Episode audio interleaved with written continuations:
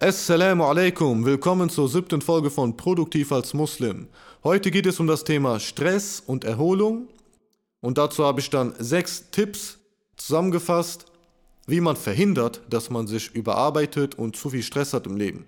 Das erste, worüber ich äh, kurz erzählen will, ist, dass Stress ist ja eigentlich ein, eine normale Funktion unseres Körpers und auch äh, Stresshormone müssen täglich äh, freigegeben werden im Körper wenn morgens dein Cortisolspiegel nicht steigen würde, würdest du wahrscheinlich im Bett liegen bleiben und äh, nicht zur Arbeit gehen und, die, und auch nichts essen und trinken und verhungern. Also Stress gehört zum Leben dazu, darauf will ich hinaus. Nur in manchen Situationen oder in manchen Zeiten wird es zu viel.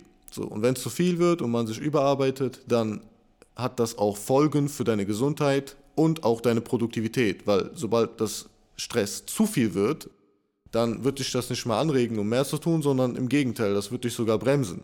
Bei mir selber war das aktuell ein wichtiges Thema. Um es kurz zu fassen, ich habe mich überarbeitet, und zwar in den letzten drei Monaten, hatte Stress und durch dieses Überarbeiten in einem, in einer Sache in meinem Leben, das war jetzt Forschung, ich hatte halt zu viele Projekte gemacht und mich komplett überarbeitet, habe ich andere Dinge vernachlässigt, unter anderem diesen Podcast, weil ich wollte zum Beispiel jeden Monat eine Folge machen, habe jetzt aber seit drei Monaten keine gemacht. Und das Ganze ist, äh, ja, es ist passiert. Ich habe das ehrlich, ich gebe das ehrlich zu. Ich habe mich überarbeitet, ich habe wichtige Dinge vernachlässigt. Also ich habe diesen Fehler gemacht. Jetzt ähm, dachte ich mir aber, hey, das ist auch ein guter Moment, um diese Folge zu drehen, weil du hast selber darüber nachgedacht und auch Dinge angepasst. Also fangen wir an mit dem ersten Tipp.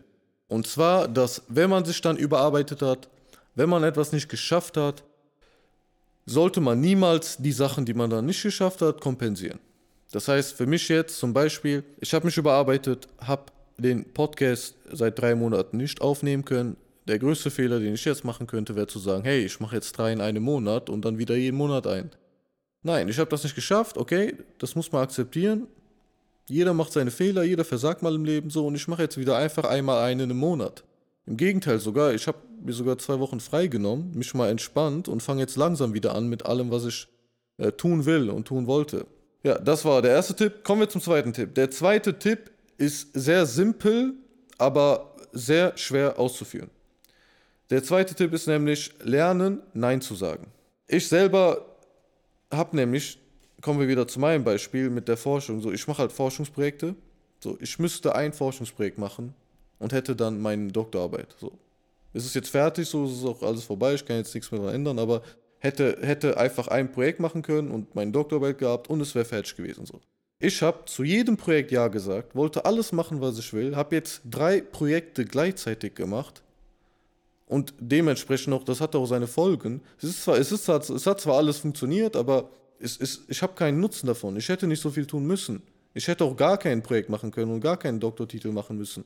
Ich muss keinen Doktortitel haben. Also es ist wichtig im Leben, Prioritäten zu setzen und dann auch zu entscheiden, zu welchen Dingen man Nein sagt. Weil wenn man zu allem Ja sagt, immer alles macht, dann kommt halt irgendwann der Punkt, an dem du dich überarbeitest und, wie ich erzählt habe, dich, dich gesundheitlich nicht gut fühlst. Plus, andere Sachen vernachlässigst. Selber habe ich noch nicht wirklich gelernt, um Nein zu sagen. Vielleicht war das jetzt eine gute Erfahrung und ich hoffe, dass ich in der Zukunft weiß, meine Priorität zu setzen und dann auch mal Nein sage zu Projekten oder auch anderen Dingen in meinem Leben. Der nächste Tipp.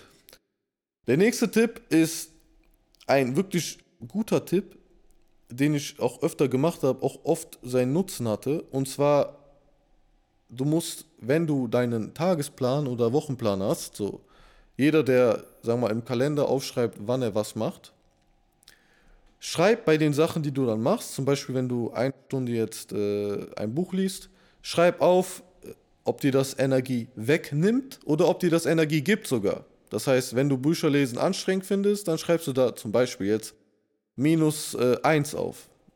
Und wenn du etwas sehr anstrengend findest, wie zum Beispiel einen Text zu schreiben, schreibst du da minus 2 auf. Dann bei Sachen, die dir sogar Energie geben, zum Beispiel Wandern gehen oder Sport, schreibst du dann plus 1 oder plus 2 auf. Auf diese Weise kannst du mal gucken, wie viel Stunden du am Tag anstrengende Sachen tust, also energieraubende Dinge tust. Und das sind die Dinge, die Stress verursachen. Und wie viele Stunden du am Tag äh, Dinge machst, die dir sogar, die, bei denen du dich sogar erholst, die dir Stress wegnehmen. Dann musst du, wenn du das eine Zeit lang machst, kannst du ungefähr lernen, wo deine Grenze liegt. Also wie viele Stunden du anstrengende Sachen tun kannst und wie viele Stunden du am Tag auch erholende Dinge brauchst. So, ich habe selber in den Wochen, wo ich mich überarbeitet habe, habe ich auch gesehen, dass das, äh, dass ich die Grenze weit überschritten hatte. Nur da waren halt die Deadlines und da konnte ich jetzt nichts mehr dran ändern. Aber jetzt, wo ich damit fertig bin, achte ich da wieder sehr drauf und probiere auch wirklich immer unter dieser Grenze zu bleiben. Ich weiß, dass ab neun bis zehn Stunden stressvolle Dinge am Tag, dass alles darüber wirklich, ja, dass ich mich da nicht gut fühle. So. Und äh, da muss man auch einfach auf seinen Körper hören teilweise. Und ich weiß auch zum Beispiel jetzt mittlerweile, hey, welche Dinge erholen mich überhaupt? Das ist auch sehr gut. Du denkst danach darüber, welche Dinge im Leben dir Energie geben. So. Und dann kannst du auch bewusst aussuchen, die mehr zu tun. Probiert das mal aus für Leute, die sowieso einen Tagesplan machen oder einen Wochenplan. Für die Leute wird das ganz einfach, weil die sehen in ihrem Kalender oder in ihrer To-Do-Liste oder sonst wo, könnt ihr dann einfach kurz mit irgendwelchen Zeichen, denkt euch da was aus, einfach mal eine Übersicht machen, wie, ja, wie ich gerade erzählt habe. So. Ich nenne das auch teilweise Energiepunkte, du kannst auch Energiepunkte verteilen und so weiter. Guck mal, was euch selber, äh, wie das bei euch am besten funktionieren kann. Kommen wir zum nächsten Tipp. Ein Fehler, den ich nicht, den zum Glück, den ich zum Glück nicht mache, aber ich kenne Freunde und viele Leute, die das machen. Und äh, es ist ein sehr, sehr großes Thema, denke ich. Es geht nämlich darum, dass man sich nicht vergleicht mit anderen Leuten. Wenn du dich vergleichst mit anderen, das kann nur schief gehen. Auf, auf so viele Weisen. Es kann zum Beispiel dafür sorgen, dass du besser bist als andere und dann weniger tust, als du könntest. Und auch oft, öfters kann es dafür sorgen, dass du siehst, wie äh, XY seinen Bachelor beendet hat oder diese Person hat einen neuen Job, der hat ein super Gehalt, der hat ein Haus gekauft, die Person hat geheiratet und alles so. Und du siehst das rechts und links und dann denkst du dir, oh, das habe ich nicht so. Und das wird dich unnötig stressen. Du hast deine eigenen Ziele, du setzt dir deine eigenen Ziele und du hast dein eigenes Tempo. Und in deinem Leben wird alles kommen zu seiner Zeit.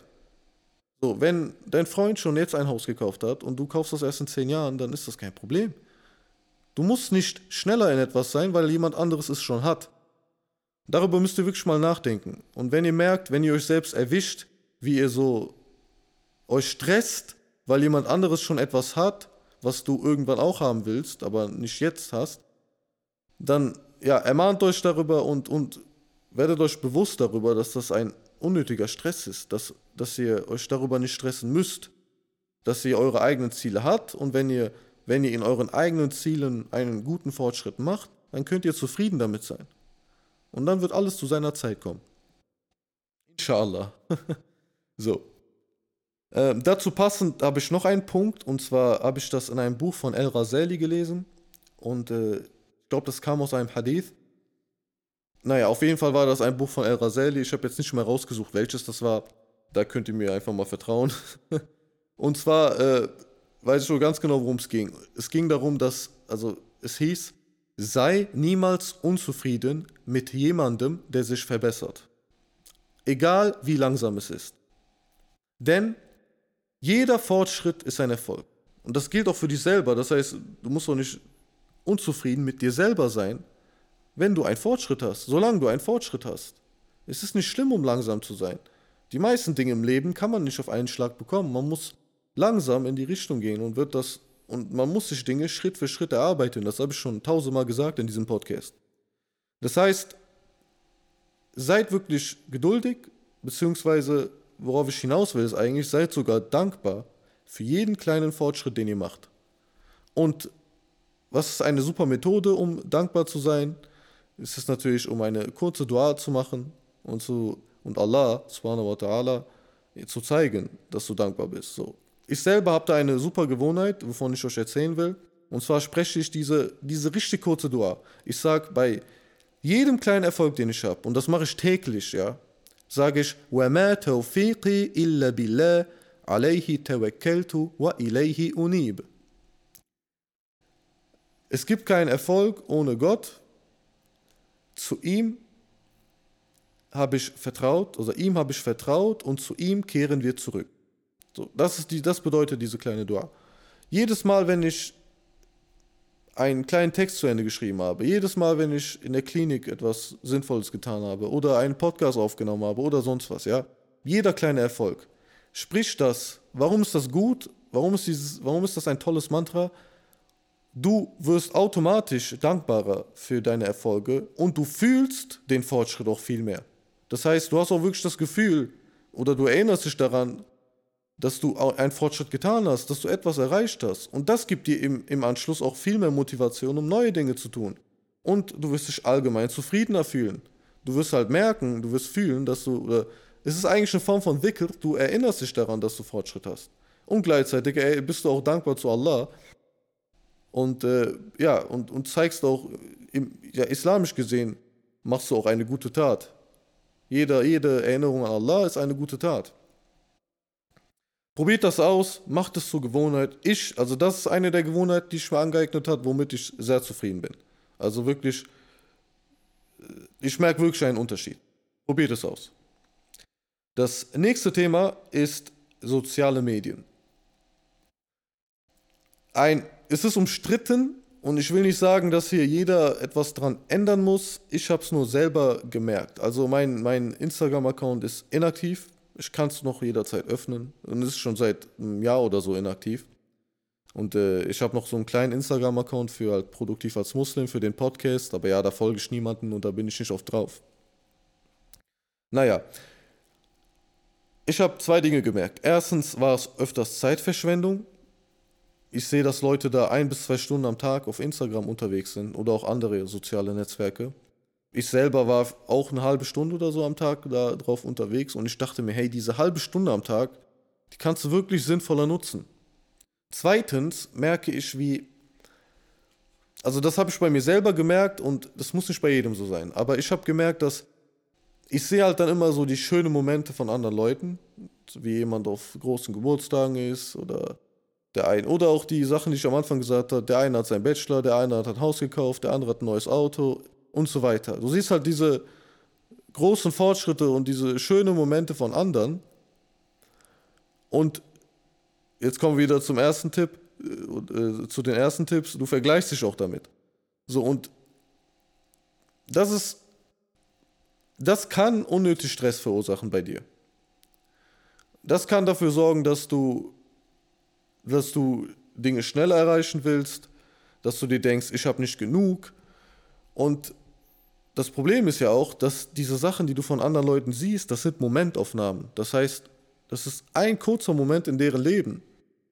Die anderen 23 Stunden am Tag sind diese Leute auch, sitzen auch in der Bahn oder in der, sind auf der Arbeit oder machen ganz normale Dinge, wie jeder Mensch es tut. Nur auf Instagram sieht es halt so aus, als würden alle anderen jeden Tag super Spaß haben und große Dinge erreichen und tolle Sachen tun, so. Obwohl das halt nicht so ist. Es ist halt nur manchmal, so wie du in deinem Leben auch manchmal schöne Momente hast, haben, hat jeder das. Und wenn man dann jeden Tag auf Instagram unterwegs ist und das Gefühl hat, ja, die anderen Leute, die haben immer Spaß und die haben immer große Erfolge, ja, es könnte negativ für dich sein. Wie gesagt, ich, ich kann sein, ich kann mir vorstellen, dass Leute sagen, ich habe da kein negativen Einfluss durch und ich glaube das auch. Nur bei mir, ich habe gemerkt, bei mir war da so ein leichter, unterbewusster Stress, wenn ich das mir jeden Tag angeguckt habe und Instagram in, auf inaktiv zu stellen und beziehungsweise einfach mal die App zu löschen, hat mir gut getan. Und deswegen empfehle ich jedem, das einfach mal auszuprobieren und es könnte sein, dass es dir auch hilft. Naja, und noch eine Sache, ich finde auch, wenn man dann nicht sieht, was, sagen wir mal, deine guten Freunde was jede Woche bei denen passiert. Aber wenn man sich dann nach zwei, drei Monaten mal trifft, dann hat man sich auch viel mehr zu erzählen. Ist mir auch aufgefallen. Ist auch ein, eine, ja, kann auch schön sein. so, kommen wir zum äh, letzten Punkt. Den letzten Punkt, den habe ich aus einem Mark Manson Buch. Und zwar geht es darum, wie man seine Ziele formuliert und wie man sich seine Ziele vor Augen hält. Und äh, dabei geht es darum, dass dein Ziel, wenn du dir das sagst, soll es dich nicht jeden Tag daran erinnern, dass dir noch etwas fehlt. Also mal als simples Beispiel, wenn du das Ziel hast, 10 Millionen Euro zu verdienen. Kein schönes Ziel, mach das nicht, aber ich nehme das jetzt als Beispiel. Wenn du das Ziel hast und dir jeden Tag sagst, ich will 10 Millionen Euro, dann wirst du jeden Tag dich daran erinnern, dass du das noch nicht hast. Und du wirst auch wenig Fortschritt sehen. Und nicht jeder Weg zu den 10 Millionen Euro heißt äh, mehr Geld auf deinem Konto, beziehungsweise sagen wir mal, du machst ein Gewerbe oder du startest eine Firma, dann wirst du nicht jede Woche mehr Geld auf dem Konto haben, weil du musst ja auch investieren und so weiter. Das heißt, du wirst auch den Fortschritt nicht wirklich sehen können. Wenn du stattdessen sagst, ich will ein erfolgreiches Gewerbe aufbauen und es Schritt für Schritt ausbauen und expandieren lassen, dann wirst du auch Fortschritte sehen. Dann wirst du dir bei jedem neuen Kunden oder bei jedem neuen Mitarbeiter, wirst du dir denken, hey, ich habe wirklich einen Fortschritt bei meinem Ziel. Und wenn du dir sagst, ich will ein erfolgreiches Gewerbe aufbauen, dann fühlt sich das nicht an, als würde dir etwas fehlen, wenn du gerade dabei bist, es aufzubauen.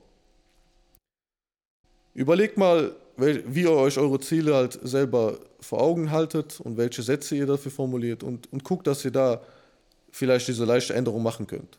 Und das könnte wirklich, es kann euch in dem Sinne positiv beeinflussen, dass ihr erstens euch weniger stresst, nicht denkt von, hey, mir fehlt etwas. Zweitens habt ihr vielleicht sogar mehr Motivation, sobald ihr die kleinen Erfolge habt. Das war's zu den sechs Tipps. Guckt mal, was ihr davon benutzen könnt. Ich will noch kurz reden über Pausen und freie Zeit. Und zwar, eine Pause ist nicht gleich Erholung. Wenn du während deiner Pause noch unterbewusst gestresst bist oder auch bewusst darüber nachdenkst, dass du noch zehn Deadlines hast und den Termin hast und deine Prüfung vielleicht bestehen wirst und so weiter, ja, dann machst du keine Pause, dann erholst du dich nicht. So, dann kannst du auch äh, etwas anderes machen. Eine Pause ist erst dann eine Pause, wenn du dich wirklich erholst. Wenn du wirklich deine Ruhe findest. Was dagegen hilft, ist, wenn man sich diese Aufgaben und die man, diese Dinge, die man noch tun muss, wenn man sich die aufschreibt und auch dazu aufschreibt, wann man das erledigen wird oder wann man daran arbeiten wird. Weil dann kannst du dir selber sagen, hey, es muss getan werden, ja, aber ich habe es aufgeschrieben und ich werde es dann machen.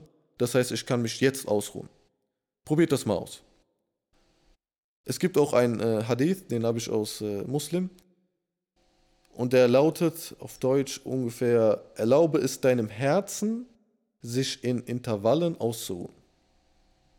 Also es ist wirklich Sunnah, um sich gewisse Intervalle, also wirklich einfach Pausen heißt das ja im Endeffekt, Pausen zu nehmen und sich in denen auszuruhen.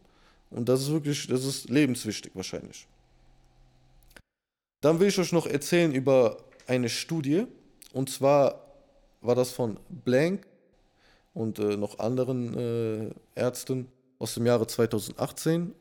Das war ein äh, Randomized Clinical Trial, vergisst, was das bedeutet, aber um es simpel zusammenzufassen, es gab zwei Gruppen. Es gab eine Gruppe, die haben, äh, die hatten ein freies Wochenende zu Hause. So, und die, äh, ich weiß nicht, was sie gemacht haben, aber das, das Ziel war, dass die zu Hause bleiben. Also, dass sie dort bleiben, wo sie immer sind. Dann hat man bei der zweiten Gruppe, denen hat man auch ein freies Wochenende gegeben, aber denen hat man einen Urlaub gegeben, beziehungsweise die hatten die Aufgabe, um wegzugehen, um in eine andere Stadt oder halt wirklich so einen kurzen Trip zu machen.